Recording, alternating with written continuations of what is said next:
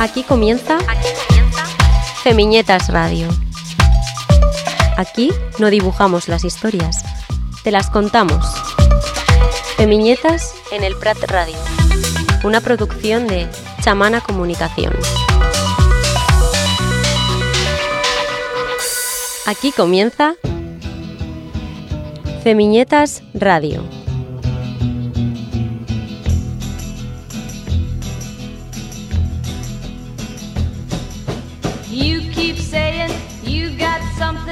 For me. Something you call love, but confess. You've been a messin' where you shouldn't have been a messin'. And now someone else is getting all your best. These boots are made for walking, and that's just what they'll do. One of these days, these boots are gonna walk all over you.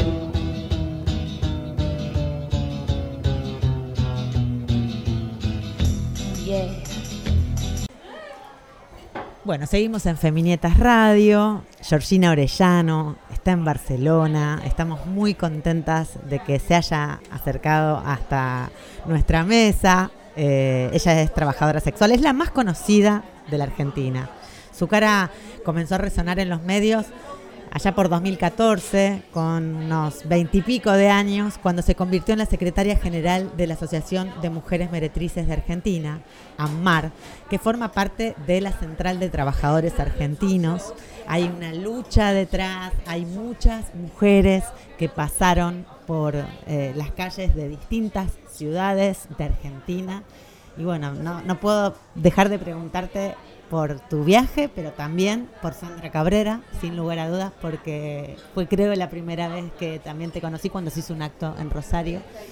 Y, es un crimen que quedó impune también, y, todo lo que se vino haciendo desde Amar y hoy, bueno, en, en esta, en este semillero que fuiste sembrando también aquí en España y en otras ciudades de Europa, donde, bueno, te, te has convertido en una especie de rockstar porque viniste con un libro, ya no hay más libros para repartir, por lo menos ahora estamos esperando las nuevas ediciones. ¿Cómo está Georgina?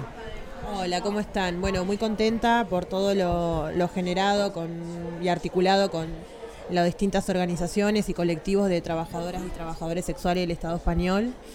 Eh, el recorrido que hemos hecho eh, es muy largo, ha sido muy largo, ha sido por momentos incluso muy cuesta arriba, 28 años de organización donde eh, hemos tenido algunos logros, pero también hemos tenido algunas pérdidas, en este caso el de la compañera Sandra Cabrera, que siempre para nosotras ha marcado un antes y un después dentro del movimiento de trabajadoras sexuales de Argentina.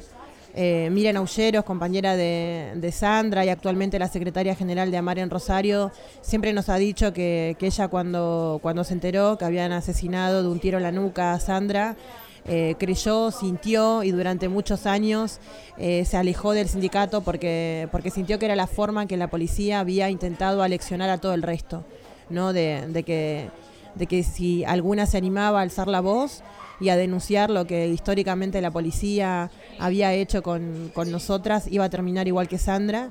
Eh, y eso ha hecho que ella se haya alejado por, por muchos años de, del sindicato, pero que cuando volvió, bueno, se había dado cuenta que el sindicato no había muerto, que el sindicato estaba fortalecido, que lo que le había sorprendido era que había un montón de compañeras trabajadoras sexuales muy jóvenes, que eran visibles.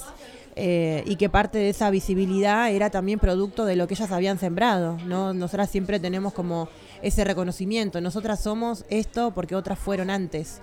Eh, y en este sentido, por Sandra, Miriam, bueno, Norma, hay un montón de compañeras eh, que, que, sabemos que lo han pasado fatal en contextos mucho más difíciles que, que en el presente.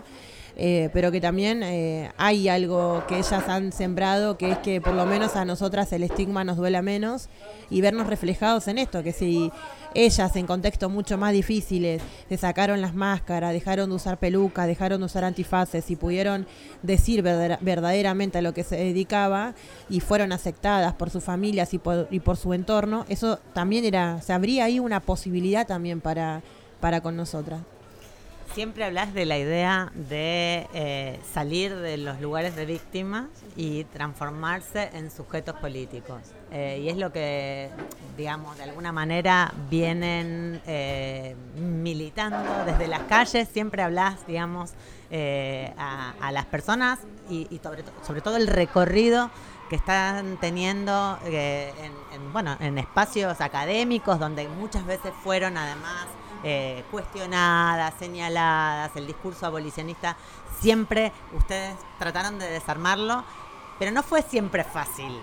O sea, vos contás, de hecho, eh, en las entrevistas y en el libro, eh, nos gustaría un poco que, desarmemos un poco esta cuestión de, salir del lugar de víctimas, de las elecciones que, que suponen el trabajo, el trabajo sexual también, y las posibilidades de ser sujetas de derecho, de tener una actividad, eh, digamos, que sea representada y que tenga los derechos necesarios para poder ejercerla sin eh, posibilidades de, que las violencias institucionales ejerzan ahí eh, una asimetría que es por lo menos notoria aún en diferentes lugares del mundo.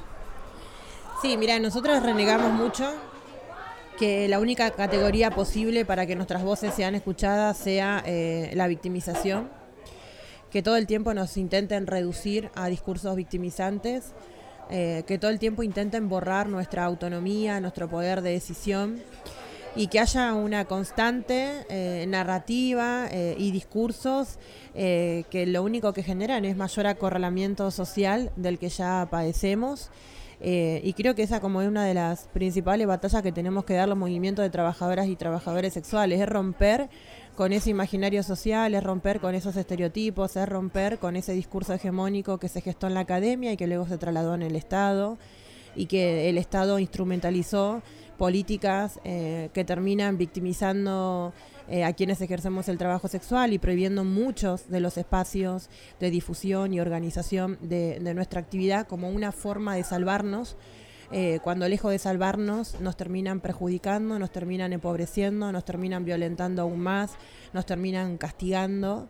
Em, y, pensar esto, que, pensarlo desde una perspectiva de clase, que cuesta muchísimo en el Estado, cuesta muchísimo que las políticas públicas sean pensadas en esa clave, cuesta mucho que desde los espacios feministas se pueda pensar el trabajo sexual o la prostitución desde una perspectiva de clase.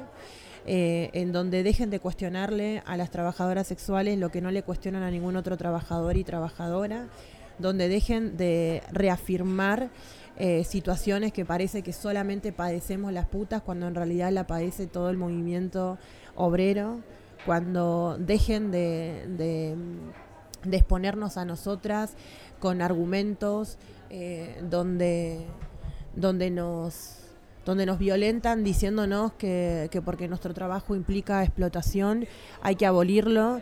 Y cuando y cuando de esto, cuando no, no hay una mirada como más general de qué pasa en otros mercados laborales también, ¿no? Porque eh, la puta no es la única explotada. Eh, nosotras lo vemos permanentemente. Las compañeras que trabajan eh, en el hogar, las compañeras que trabajan en las maquilas, las compañeras que trabajan, no sé, en Mercadona. O sea, hay un montón de compañeras en los talleres textiles. que también son explotadas, que también sufren un montón de malas condiciones laborales, que también sufren maltrato y situaciones de humillación. No sé, trata de personas, eh, servidumbre, eh, y sin embargo nadie está eh, alarmada o interpelada por la explotación a la que se reducen los cuerpos empobrecidos em, de las mujeres lesbianas, travestis y trans pobres. Y por eso nosotros decimos que el debate sería mucho más honesto si pudieran reconocer que lo que les interpela es la moral. ¿no? Y que lo que no pueden ver tiene que ver también con una cuestión de clase eh, y que se pueda reconocer que en los espacios feministas eh, no siempre está presente la perspectiva de clase, que a veces hay una lejanía, A nosotras en Argentina nos pasa, por ejemplo, ahora, eh, que después de que, de que una de las luchas históricas que el movimiento feminista, de lo feminismo en general, abrazó, eh, batalló hasta conquistarla, que es el aborto legal, seguro y gratuito, parece ser que ahora no hay nada más, ¿no? Y que está como todo en stand-by. Eh, y sin embargo hay un montón de otras deudas em, para un montón de otros sectores que pueden entrar claramente en, la agenda feminista, pero que hay algunos feminismos que, que nada, que parece ser que, que, nunca pisaron un barro, parece ser que eh, caminamos diferentes barrios, eso lo vemos porque las realidades son distintas, eh, cuando las escuchamos hablar de que ahora hay que ir... Em, eh, para desconstruir, no sé, las nuevas masculinidades, nosotras decimos, bueno, pero la realidad de otras compañeras es que no tienen cómo pagar el alquiler, no tienen cómo llenar la ladera, hay contexto de violencia, eh, hay situaciones de violencia institucional, o sea, la policía sigue llevando presa a las trabajadoras sexuales, a las compañeras trans, eso es una realidad. Entonces, que la otra no lo vean es justamente parte de esa lejanía, ¿no? De que, em, de que estamos atravesadas eh, por distintas, eh, por la clase básicamente. ¿Encontrás lo mismo eh, en nivel general en, e, en esta situación de, de, de, distinción de clase, de un estigma además en, centrado en la moralidad, en la cuestión ligada al estigma sexual que se le da a, la, situación del ejercicio de la, de la, prostitución. ¿Encontrás lo mismo más o menos en, el panorama que estuviste viendo en este mes en Europa, en Argentina, en, todo tu recorrido además de, territorial? Sí, yo lo que veo es que... Mm, eh, que, en, el Estado español se lo he compartido a, todas las, compañeras de las distintas colectivas de trabajadoras y trabajadores sexuales que mm, acá están discutiendo lo que en Argentina ya se discutió hace 10 años atrás. Eh, están con, los mismo, con la misma encerrona eh, de los discursos moralistas, algunos debates con preguntas que se le hacen a las trabajadoras sexuales es lo mismo que nosotros nos encontramos hace 10 años atrás, o sea, hace una década atrás cuando empezamos a transitar los espacios feministas. Que ahora que hayamos ganado espacios, ahora que hayamos eh, que, tengamos un lugar de pertenencia en los feminismos, aunque es cierto, algunas siguen resistiendo nuestra ante nuestra presencia, eh, hay algunas cosas que, ya no las dicen más. Y yo creo que no las dicen más porque las trabajadoras sexuales ahí eh, logramos a través de los procesos de politización dejar en evidencia que eso que vos me estás preguntando, que eso que vos me estás señalando, que eso que vos me estás cuestionando, es claramente una pregunta atravesada por el desconocimiento de los prejuicios y la moral. Eh, entonces yo varias de las cosas que le contaba a las compañeras que nos encontrábamos en los espacios feministas con preguntas de si tanto luchas para que la prostitución sea reconocida como trabajo, le desearías eso a tus hijos. Eh, o si volvieras a nacer serías eh, prostituta, o si de tener mejores oportunidades laborales elegirías eh, ejercer el trabajo sexual, o afirmaciones como ninguna mujer nace para ser puta, la prostitución no se elige, donde hay pobreza no hay elección. Em, que eso ya, eh, quien, digamos, no se suele encontrar personas que nos, nos pregunten eso porque está claro que las trabajadoras sexuales ahí con, un discurso de clase obrera pudimos deconstruir qué hay atrás de esa pregunta, que es ni más ni menos que el pánico moral y el pánico sexual. Y acá las compañeras lo que nos dicen es, bueno, acá nos siguen preguntando eso. Acá nos, nos seguimos encontrando con afirmaciones que de que si nosotras volviéramos a nacer elegiríamos ser otra cosa o que si el Estado nos da mejores oportunidades laborales.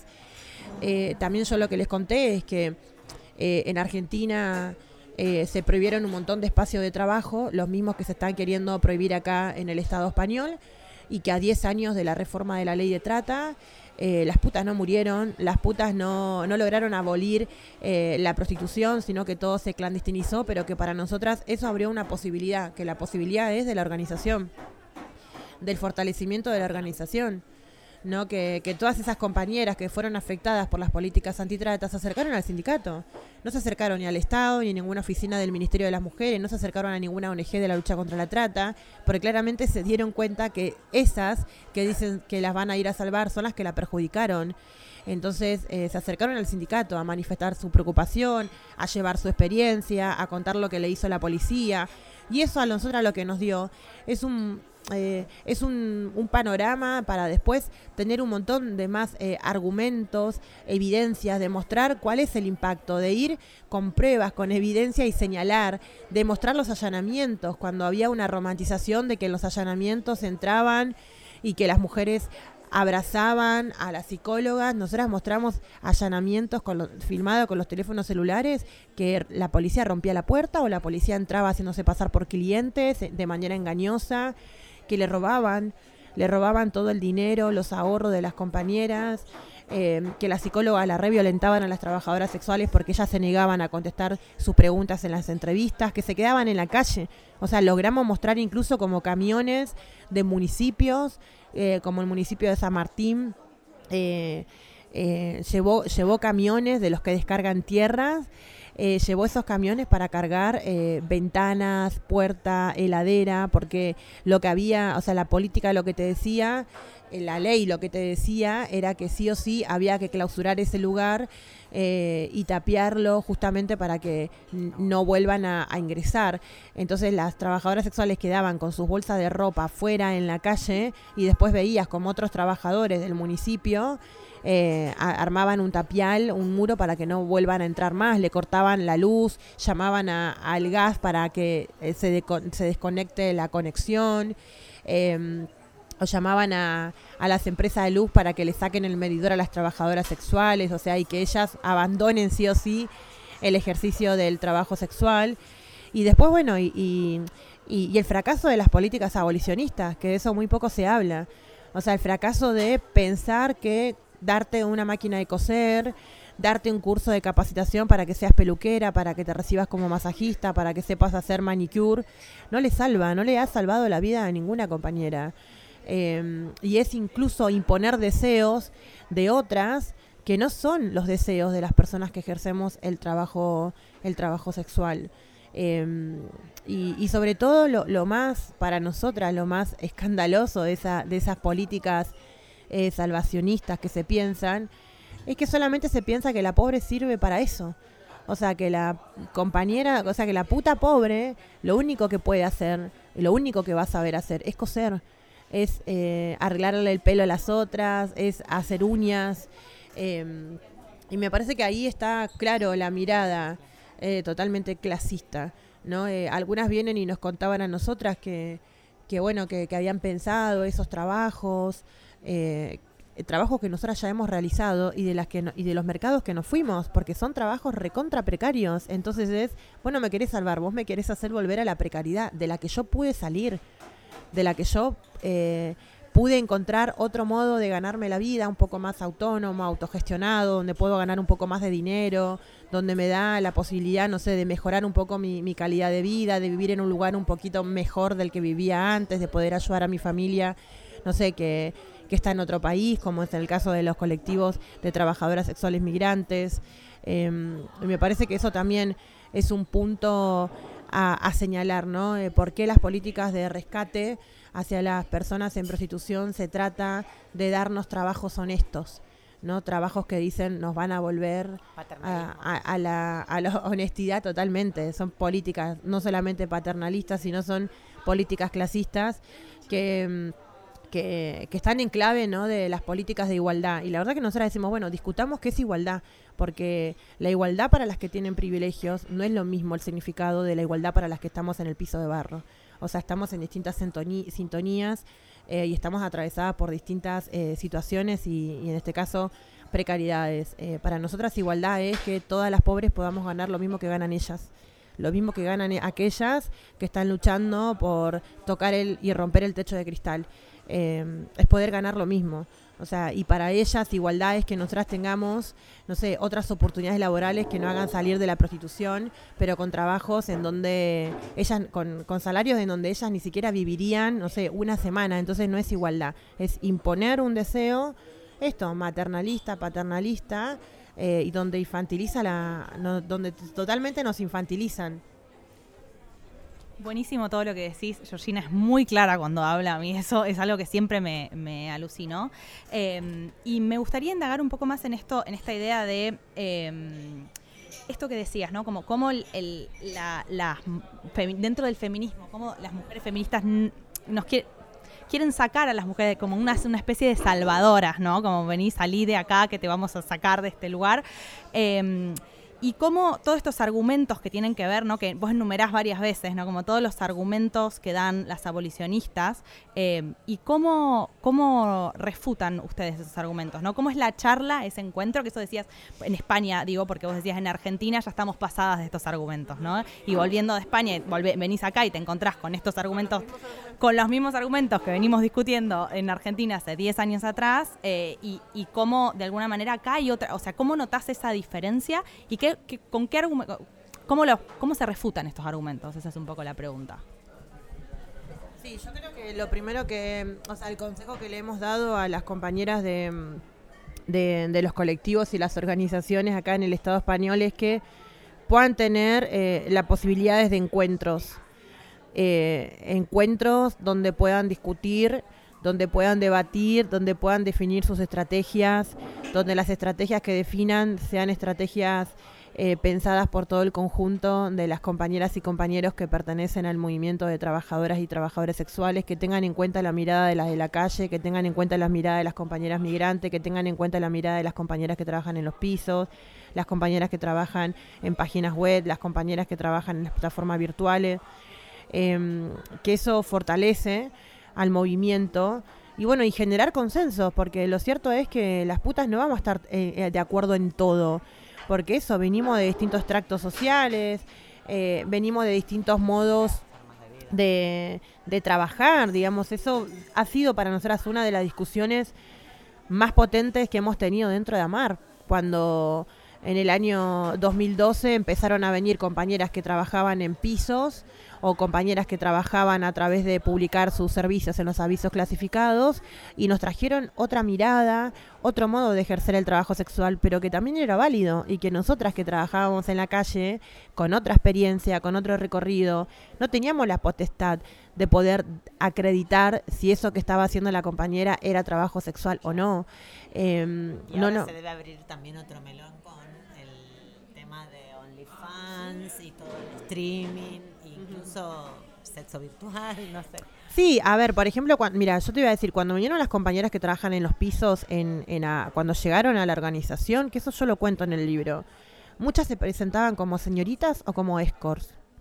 No estaba presente la categoría trabajadora sexual. Eh, pero también recordamos el recorrido nuestro, o sea, las que trabajamos en la calle, nunca cuando llegamos al sindicato dijimos somos trabajadoras sexuales, decíamos somos prostitutas o trabajo en la calle. Eran como categorías de representación o con las que nos sentíamos como más identificadas. Eh, entonces entender eso, que el proceso de politización eh, no se da de un día para el otro. Que algunas capaz que tienen más herramientas, lo pueden resolver más rápidamente, que a otras por ahí le va a costar, que de hecho tenemos que ser muy respetuosas de que algunas van a querer ser visibles y otras no, pero que las que no son visibles también quieren seguir aportando al sindicato o a la organización. A nosotros nos pasa en la mar, hay un montón de compañeras que hacen un montón de cosas en la organización y no están interesadas en salir en la tele, no están interesadas en salir en las redes sociales, porque su aporte va desde otro lugar y es súper valioso. No hay compañeras, por ejemplo, que son coordinadoras del espacio de la Casa Roja, que hacen un montón de cosas, que resuelven la cotidianidad de la vida de un sindicato con un montón de demandas de las compañeras. eh, y no están interesadas en eso, en estar como en primera plana. Que de hecho eso las incomoda. Entonces lo que te dicen es, no, anda vos, habla con el diputado, anda vos, habla con la diputada y déjame a mí que yo resuelva esto, que se sienten más cómodas desde otro lugar. Y me parece que eso hace que el sindicato o la organización o movimiento de trabajadoras sexuales sea fuerte. Eh, que cada una encuentre su lugar y que seamos respetuosas eh, de lo que pueda aportar eh, cada una, pero que también en esto de que cuál va a ser el aporte de cada una, también sea discutido en un, en un plenario, en, eh, en una asamblea, o sea, yo no, no podría nunca arrobarme que soy la representante del colectivo de trabajadoras sexuales si eso no se gesta primero desde las bases. Eh, o sea, la- la- las referencias no se construyen a través de personalismos, sino que se construyen a través del colectivo. Em, y, esto yo no, podría nunca nombrarme como que soy la referente de- del movimiento si, si no tengo un respaldo y si eso no fue una decisión de colectivo y de todas. Eh, entonces me parece que eso es un poco lo que a las compañeras, eh, la experiencia que le, que le transmitimos, que puedan encontrarse lugares, puedan encontrar un espacio donde puedan, em, donde puedan encontrarse todas y todes, puedan discutir políticamente, que eso es incluso muy sano para, para el sindicato, que puedan discutir las distintas miradas que hay con respecto a los pisos, por ejemplo, em, que todas las miradas son válidas, pero me parece que ahí lo que se está perdiendo es poder escuchar a las que trabajan en los pisos, poder tener una mirada de las compañeras del colectivo migrante, que son las van a ser y son las más afectadas, no solamente por la ley de extranjería, sino por las políticas antitrata que prohíben espacios, que las multan, que las dejan en un lugar un mucho mucho más eh, vulnerable del que ya eh, se encontraban. Em, y, y bueno, y entender que, que así como viene una avanzada punitiva, eh, también se, hable, se abren posibilidades para, para el colectivo de trabajadoras sexuales. Nosotras, no, con el tiempo, eh, con el tiempo cuando hablamos con las compañeras decimos, bueno, ¿cuál fue la, la- las consecuencias de las políticas antitrata? Bueno, clandestinidad, vulneración, persecu- más persecución, criminalización, muchas compañeras perdieron su trabajo, pero ¿cuáles fueron las posibilidades que se abrieron? Y bueno, se abrieron ahí posibilidades de diálogos con sectores que no estaban preparados para escuchar las voces de las trabajadoras sexuales, pero que tuvieron que sentarse a dialogar porque ya era muy evidente, habían dejado muy evidente eh, la criminalización, o sea, porque el punitivismo te, te, te acorrala eso eh, y deja muy evidente los efectos. Me parece que el abolicionismo, un poco de su fantasía de no saber verdaderamente los modos de organización de las trabajadoras sexuales y desconocer mucho el entramado de cómo se, mm, se relacionan las trabajadoras sexuales entre sí, cómo se organizan para desarrollar el trabajo sexual, apela a- al punitivismo como una respuesta a todo y después se choca contra la pared. Y en Argentina ha pasado eso. O sea, fueron a cerrar todo embanderadas en la lucha contra la trata y después se chocaron contra la pared cuando las propias trabajadoras sexuales salieron a hablar, cuando empezaron a mostrar los allanamientos, cuando las propias trabajadoras sexuales comenzaron a hacer sus propios informes de cómo las políticas antitrata criminalizaban al trabajo sexual, cuando las putas que ellas decían salvar se politizaron y salieron a contar cómo trabajaban antes de la prohibición y cómo trabajan ahora. Entonces que ese te vengo a salvar no es tan cierto porque en realidad se sienten más perjudicadas. Cuando salieron a los medios a decir nadie nos consultó, se llevaron adelante el diseño de estas políticas y los efectos son estos. Eh, cuando las propias trabajadoras sexuales salieron a defender eh, sus lugares, las primeras marchas, o sea, yo recuerdo que una de las primeras marchas fue cuando cerraron todos los bares de Recoleta y todas las trabajadoras sexuales se juntaron y fueron a marchar a la Oficina Nacional de Rescate. O sea, fueron a marchar contra, en contra de las psicólogas y las asistentes sociales. Y para nosotros eso fue una ruptura, porque las asistentes sociales y las psicólogas de este programa nacional de rescate de las víctimas siempre se mostraban como las salvadoras. Entonces, cuando las supuestas víctimas que vos salvaste van a la puerta de tu oficina y te dicen, no me salvaste, mirá cómo me dejaste, no tengo que comer, no tengo cómo pagar el colegio de mis hijos, no tengo cómo sostener mi alquiler, me mientras vos me entrevistabas me robaban todo mi dinero, me robaron todo mi ahorro de tantos años de trabajo sexual, que quería, no sé, ponerme una tienda, poner, arreglar mi, mi vivienda, mandarle a mi familia que está en otro país en contexto de mucha pobreza y vulneración, ahí hubo una ruptura. Hubo una ruptura porque ellas tenían el discurso hegemónico y la hegemonía, bueno, en un momento se rompen. Las hegemonías se, se rompen cuando se va gestando en las bases eh, la politización de, los sujetos que nunca fueron involucrados en el diseño de estas políticas. O sea, ellas sostienen tanto, tan fuerte la infantilización, eh, tensan tanto con nosotras la cuestión de la infantilización, que eso hace y ha hecho incluso que las compañeras eh, quieran ser visibles. Eso lo que nosotras hemos visto, que cuanto más eh, tensan esta cuestión de que todas somos infantiles, que no sabemos lo que estamos diciendo, eso fue una ruptura de compañeras que desde el hartazgo incluso salieron a ser visibles, o sea, rompieron rápidamente con el estigma, ¿no? De decir, no, yo no soy lo que ella está diciendo de mí, yo soy esto, yo soy otra cosa, este es mi deseo, esta es mi decisión, este es mi recorrido. Entonces me parece que mm, ahí se abren, se abren posibilidades y sobre todo, bueno, acá lo que he visto eh, como algo muy favora- favorable que tienen las compañeras también para que para que no vean que todo es negativo, son las articulaciones que tienen. Tienen articulaciones con el los sindicatos de las trabajadoras del hogar, que es muy fuerte, y también las articulaciones con colectivos migrantes, por ejemplo, de la regularización ya, que también son muy fuertes, y me parece que esas alia- as- alianzas son indispensables, las fortalece y las ubica, bueno, en- también en, eh, en otro lugar, ¿no? Em, creo que ahí en esto que decías aparece esta, esta especie de fantasía o esta especie de lucha de las, de las feministas em, que están un poco en contra de la, de la existencia de las trabajadoras sexuales dentro del movimiento feminista, em, que es que la, la lucha es contra el cliente, ¿no? La lucha es, contra, el- contra los clientes. Y, Era el lema que ya ves, ¿no? Eh, Estamos hablando de 10, 15 años atrás, de sin cliente no hay trato. Esto también se, se, se desconfigura. Pero, sí. Pero una, eh, el tema que creo que es lo que es súper interesante de lo que estás diciendo es eh, nuestra lucha es contra la institución, ¿no? Ese es un poco el, o sea, que la lucha es contra la violencia institucional para la aparición de derechos, mucho más que contra el cliente. Sí, la verdad que, mira, em, hay o sea, cl- claramente que, que lo que queda reflejado ahí en lo que demanda algunas e imponen algunas y, y lo que demandan otras y necesitan otras compañeras y necesitamos las trabajadoras sexuales, em, tiene que ver con esto, con, con cómo vivimos eh, el trabajo sexual. O sea, para nosotros los, clientes, lo volvemos a decir, siempre que nos quieran llevar en esa encerrona de discutir al cliente, yo se lo he dicho a la compañera, no entren en esa encerrona de discutir al cliente, eh, porque no es lo primordial.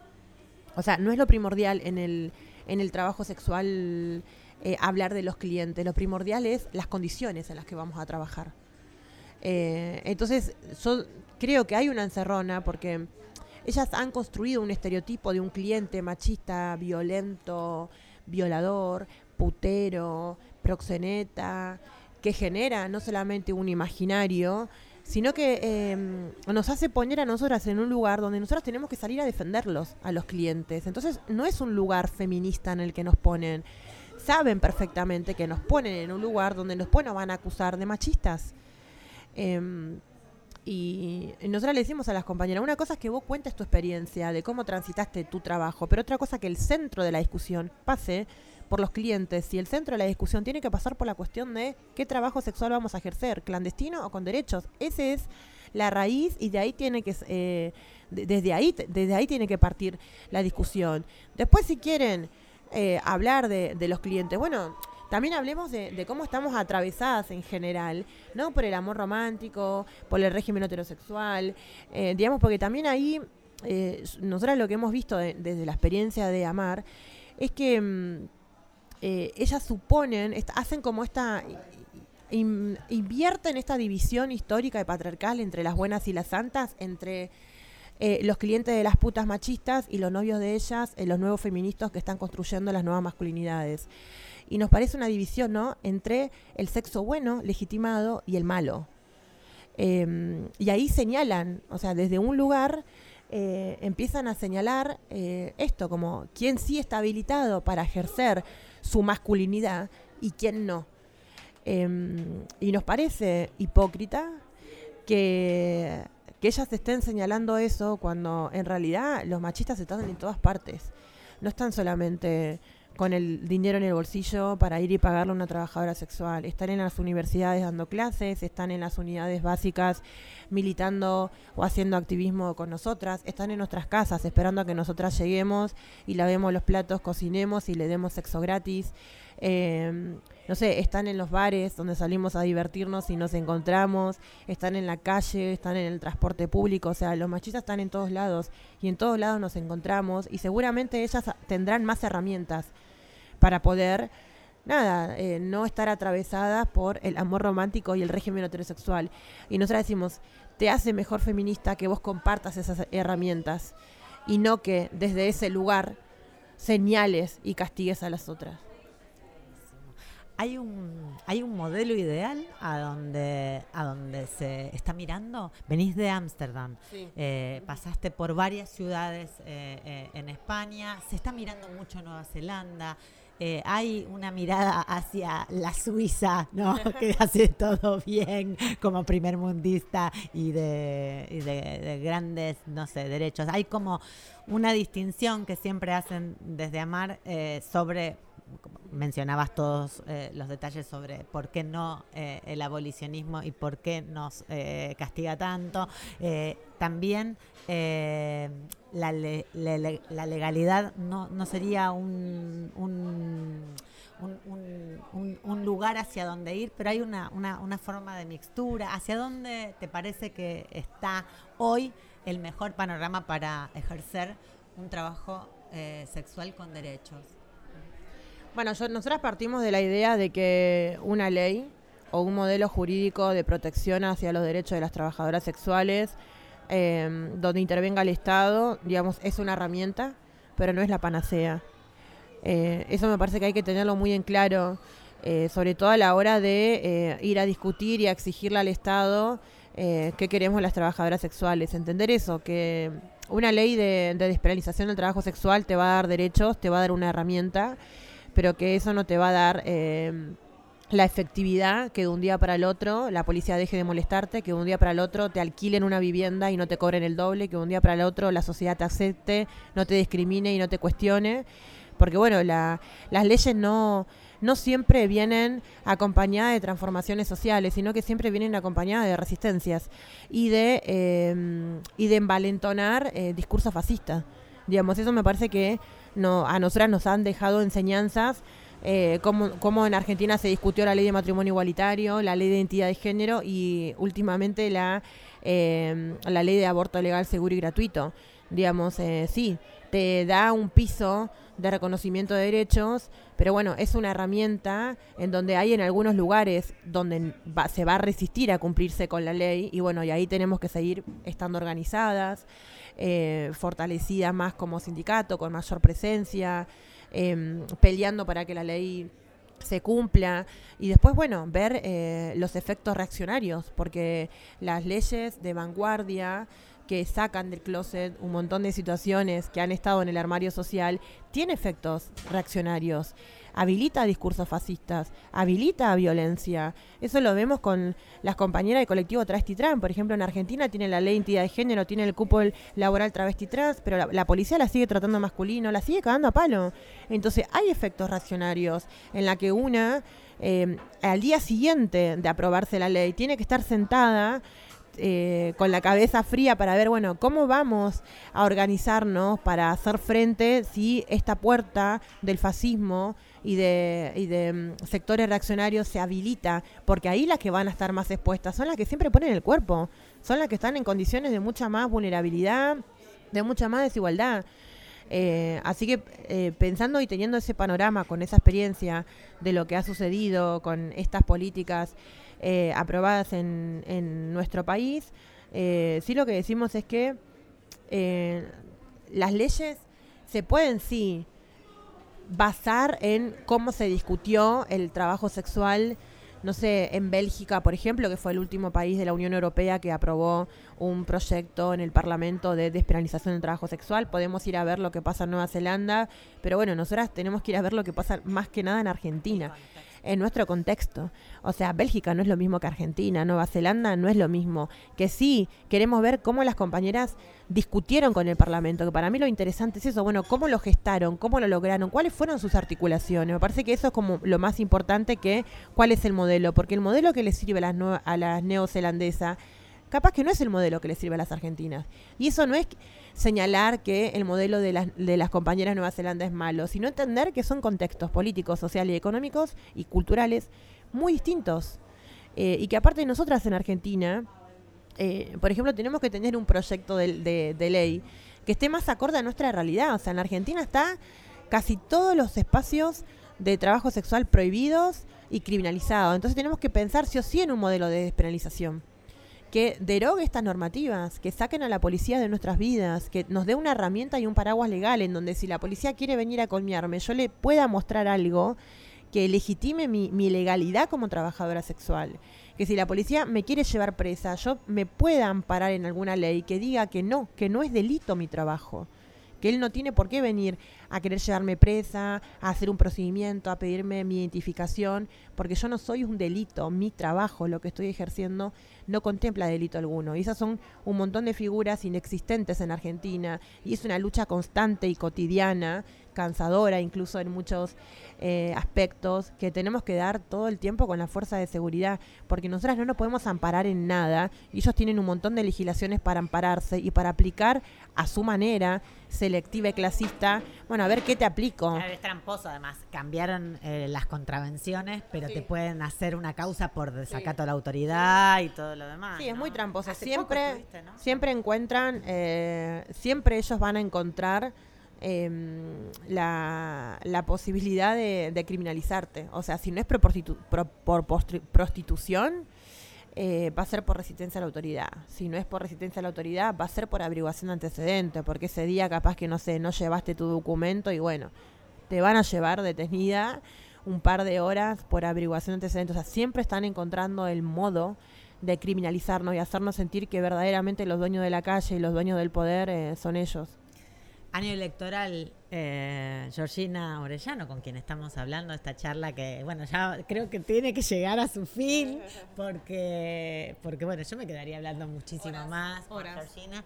Pero bueno, año electoral, sabemos eh, que, bueno, ha crecido mucho a nivel de, de discurso, de, de construcción política, no solo Amar, sino eh, la figura también de Georgina, que debe ser Así como ella en su discurso habla de la disputa de los sentidos que se necesita dar y que la lleva adelante desde Amar, imagino que no has estado eh, ausente en, las convocatorias de listas, de, no sé, ¿cómo, cómo viene? ¿Es posible un panorama donde Georgina Orellano también se, se- se- se convierta en una representante de, de diputados, senadores? No sé. Pienso que a lo mejor no te interesaría, pero pienso que quizá también las disputas se dan desde estos lugares. Mira, a nivel eh, personal, siempre me lo han preguntado. Eh, no forma parte de mi interés.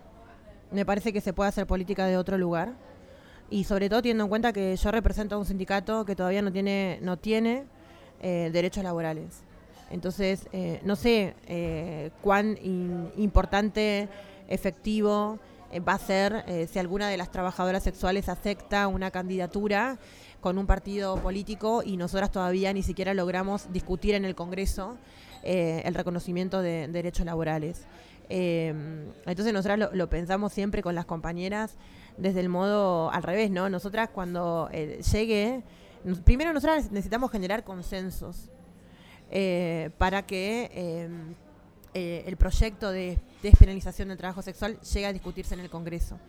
Entonces no sabemos cuán efectivo es que alguna de nosotras se involucre en algún partido político, eh, porque nosotras tenemos que discutir y sentarnos a hablar con todos y con todas, In- inclusive eh, sectores antagónicos. con los sectores nefastos, o sea, porque la Cámara está compuesta eh, y necesitamos los votos de ellos. O sea, es lamentable, sí es lamentable, pero la composición de nuestro Congreso nos dice que nosotras con los votos del Frente de Todos no llegaríamos.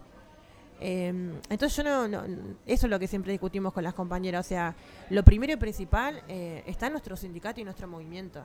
O sea, son eh, de mi mirada personal y particular, es decir, a mí me encantaría ir a disputar el espacio con el sindicato eh, y sentarme a hablar con todos para convencer a los distintos sectores eh, y, y que primero nos den derechos laborales. ¿Estamos lejos de eso hoy? Yo creo que estamos un poco más cerca de, de hace 10 años atrás. Hace 10 años atrás para nosotros era impensado, era como, listo, acá ya está. Pasamos a la resistencia de la clandestinidad, lo pensábamos así, en momentos muy angustiantes eh, para, para el sindicato, donde eran como, nada, batallas recontra perdidas, era no vamos a lograr torcer este brazo eh, de, punitivo, eh, prohibicionista, no sé, con un discurso hegemónico del abolicionismo. Lo pensábamos así y después se fueron dando un montón de cosas. Eh, que incluso impensadas para, para, para el movimiento de trabajadoras sexuales. Cuando nosotras logramos tener en Rosario en el 2016 nuestro primer taller de trabajo sexual, eso nunca lo, lo hubiésemos imaginado. Era, bueno, acá vamos a tener que discutir siempre con las abolicionistas, siempre en este taller de mujeres en situación de prostitución. Y recuerdo que el día que lo aprobaron, nos aprobaron ahí en Rosario, estábamos en la sede de ATE, estaba Liliana Leye, Mabel Gamarra. eh, recuerdo que cuando aprobaron el, eh, el taller y salimos y, le dijimos a, la- a las compañeras por el grupo de WhatsApp, chicas, no saben lo que acaba de pasar, nos aprobaron el taller y después cuando llegamos a Rosario, eh, las compañeras nos dijeron, o sea, nosotras nunca hubiésemos imaginado eh, poder tener vida para vivir esto. ¿no? De, de- de estar en un taller donde voy a coordinarlo yo, o sea, por ellas, que fueron las coordinadoras, donde haya respeto, donde nosotras podamos definir los puntos a discutir el día y medio, donde haya una columna re grande de trabajadoras sexuales, en la ciudad de Sandra Cabrera, o sea, era como muchas místicas eh, de recuperar un espacio que nosotras pensábamos que era como vedado, listo, acá no pertenecemos, acá solamente vamos a ir a molestar. Y resulta que esa molestia se había transformado en una posibilidad de un montón de personas que nos querían escuchar.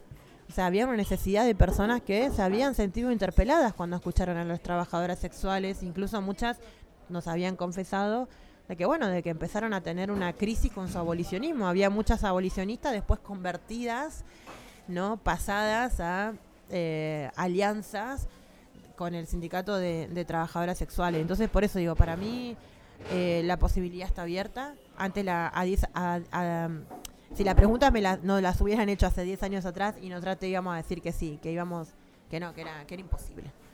Eh, pero ahora que, que hemos logrado algunas conquistas, te decimos que nosotras vemos la posibilidad esa abierta y bueno, todo depende de eh, cómo, cómo desde el sindicato se logran sortear algunas dificultades que tiene que ver con el contexto político, social y económico que Argentina está atravesando ahora, actualmente, que eso hace muy difícil porque las emergencias suelen ser otras, incluso en Amar también, suelen ser otras.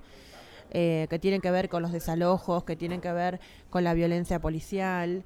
eh, y en el marco político, bueno, un año, como dijiste al principio, atravesado por las elecciones, el cierre de listas, eh, donde la mirada está puesta en otras cosas, más en lo económico, a ver cómo resolvemos salir de la inflación, de la corrida bancaria, eh, no de, de la unidad y de encontrar un candidato o una candidata, de ver si Cristina acepta eh, eh, postularse nuevamente como, como presidenta y, nos, y puede ordenar, eh, por lo menos puede ordenar hacia adentro el, el- el mapa político del, del peronismo y, y ahí sí se nos abre a nosotras una posibilidad. Creo creo eso, que, que para eso igual tenemos que seguir eh, militando, que tenemos no dormirnos los laureles como decimos, y bueno, y, y como hemos hecho en, en todas las campañas eh, electorales que han eh, atravesado en Argentina, es a todos los candidatos, a los principales candidatos, invitarlos a que vengan a recorrer la zona de trabajo sexual, a que vean cómo la policía eh, violenta a las trabajadoras sexuales, a que conozcan la Casa Roja, eso ha sido muy efectivo.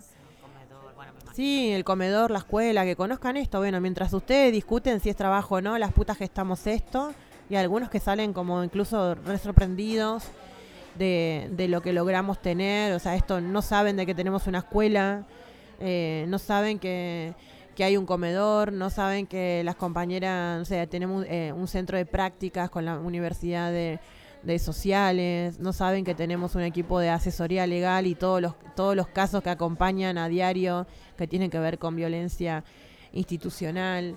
O sea, cuando entran a la casa y ven eso, que hay una compañera que entra y dice, bueno, paso a bañarme, eh, y nosotros le tenemos que explicar, sí, pasan a bañarse porque hay compañeras que están en situación de calle, porque hay compañeras que duermen en ranchadas, o porque hay compañeras que viven en lugares donde no están las condiciones dadas. O sea, en invierno nos pasa un montón a nosotras. Las compañeras vienen a bañarse porque en los lugares donde lograron alquilar hay agua fría, no tienen ni siquiera el acceso al agua caliente. Y eso pasa en la ciudad autónoma de Buenos Aires, en la ciudad más rica.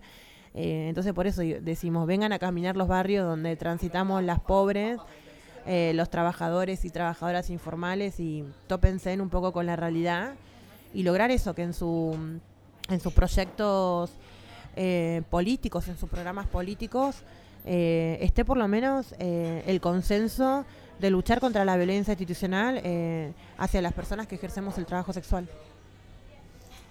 Bueno, Georgina. gracias. Gracias por este tiempo que, nos dedicaste, que sabemos que estás muy, muy solicitada. Ya la están esperando, Georgina, así que nada, nada más que gracias. Y, bueno, y esperamos eh, seguir este lazo.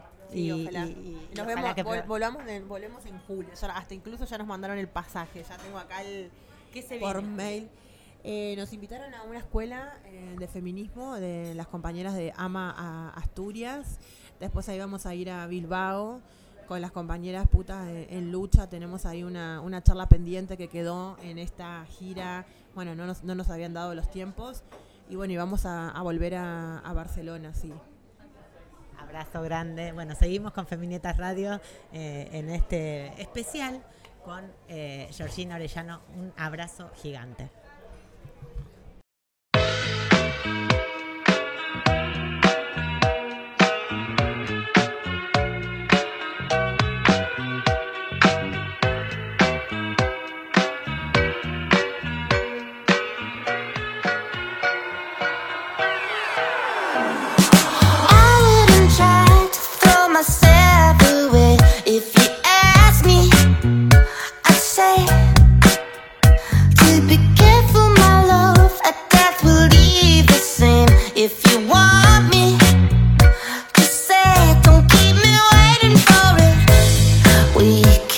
change the things we can't control.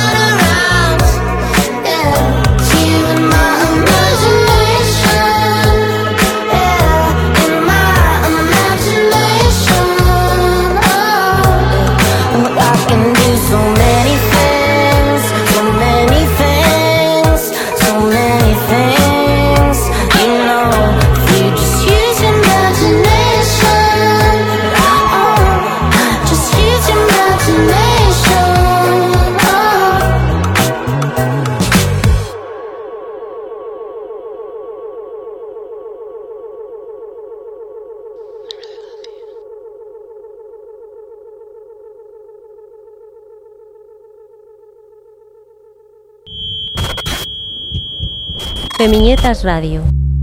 Una producción de Chamana Comunicación. Con Flor Coy y Camila Ferrari Kaplan. Femiñetas Radio.